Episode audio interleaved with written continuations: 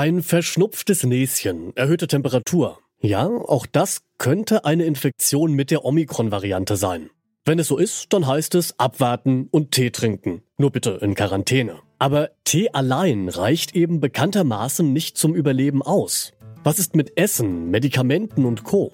Wir fragen uns heute, wie übersteht man Omikron? Ich bin Til Schibitz. Tag zusammen.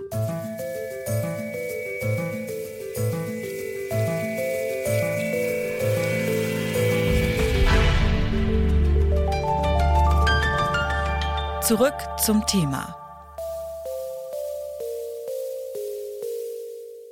Bitte widmet eure Aufmerksamkeit unserem Werbepartner. Die Suche nach geeigneten Mitarbeitenden kann viel Zeit in Anspruch nehmen, muss sie aber nicht unbedingt, denn man kann sich helfen lassen. Zum Beispiel mit den Premium-Stellenanzeigen von Indeed, denn damit wird eure Stellenanzeige in der Suche sichtbarer und Bewerberinnen und Bewerber werden schneller auf euch aufmerksam. Indeed schenkt euch jetzt 75 Euro Startguthaben für eure Premium-Stellenanzeigen. Klickt dazu auf den Link in den Show Notes. Es gelten die AGB. Die Omikron-Variante breitet sich aus wie ein Lauffeuer. Im Januar ist die bundesweite 7-Tage-Inzidenz von knapp 220 auf gut 1230 gestiegen. Das muss man sich mal vorstellen. Innerhalb von nur einem Monat hat sie sich mehr als verfünffacht Deswegen gehen Expertinnen davon aus, dass sich die meisten Menschen in den nächsten Wochen mit Omikron anstecken werden, auch mit dritter Impfung. So ist es zum Beispiel bei Francine gewesen. Sie hat sich mit Corona infiziert, wahrscheinlich mit der Omikron-Variante, anderthalb Monate nach ihrer Boosterimpfung. Und so erinnert sie sich an ihre Quarantänezeit. Symptome hatte ich nur sehr leichte, vielleicht auch weil ich schon geboostert war.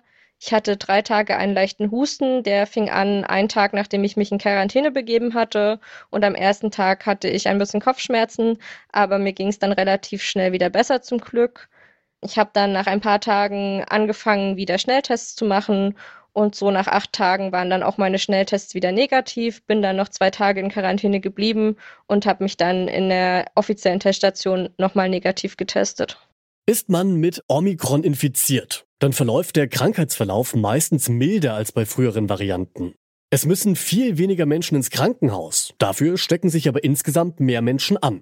Martin Scherer ist Allgemeinmediziner, Direktor des Instituts für Allgemeinmedizin am Universitätsklinikum Hamburg-Eppendorf und Präsident der Deutschen Gesellschaft für Allgemeinmedizin und Familienmedizin. Er erklärt zunächst nochmal kurz, wie Omikron eigentlich verläuft. Erfreulicherweise ist es so, dass die Verläufe bei Omikron etwas milder sind. Das ist korrekt. Es kommt noch hinzu, dass wir natürlich inzwischen eine fortgeschrittene Immunkompetenz in der Bevölkerung haben. Das heißt, dass sehr viele eben geimpft sind und auch aufgefrischt sind. Und das trägt dann natürlich auch nochmal dazu bei, dass die Erkrankung mild verläuft. Und dann ist es tatsächlich so, wie Sie sagen. Ich kann in der symptomatischen Behandlung eine Infektion mit der Omikron-Variante behandeln wie jeden anderen viralen Atemwegsinfekt auch, nämlich rein symptomatisch. Das heißt, ich behandle einfach die Symptome, die am unangenehmsten sind. Es ist also wichtig, sich in Quarantäne zu begeben. Was allerdings nicht immer bedeutet, dass man auch wirklich alleine ist. Ich zum Beispiel wohne in einer WG. Meine Mitbewohnerinnen möchte ich natürlich nicht anstecken, aber kann man das in einer gemeinsamen Wohnung überhaupt vermeiden? Zum Beispiel, indem ich immer schön alles desinfiziere, was ich angefasst habe. Sie müssen nicht alle Flächen desinfizieren, aber es gibt wirklich jetzt auch zunehmend Beispiele, wo das gut funktioniert zu Hause mit der Heimisolation. Also da kann ich tatsächlich berichten, auch aus der täglichen klinischen Erfahrung. Das funktioniert zunehmend gut, beziehungsweise gibt es wirklich Beispiele, wo das geklappt hat, infizierte Personen im häuslichen Bereich von Nicht-Infizierten zu trennen. Also sie müssen jetzt nicht alle Flächen desinfizieren, aber wenn äh, man äh, eine FFP2-Maske trägt im Haushalt und dann auch getrennt übernachtet von denen, die nicht angesteckt sind, dann kann das funktionieren, dass man innerhalb des Haushaltes Omikron nicht weitergibt, Corona nicht weitergibt. So ähnlich hat es auch Francine mit ihrer WG gehandhabt. Wir haben uns dann dazu entschlossen, dass ich mich für die Zeit in meinem Zimmer isoliere. Das war durch unsere große WG auch möglich. Ich hatte dann ein eigenes Quarantänebad zugeordnet bekommen und bin immer nur mit FFP2-Maske ins Bad gegangen und sonst in meinem Zimmer geblieben.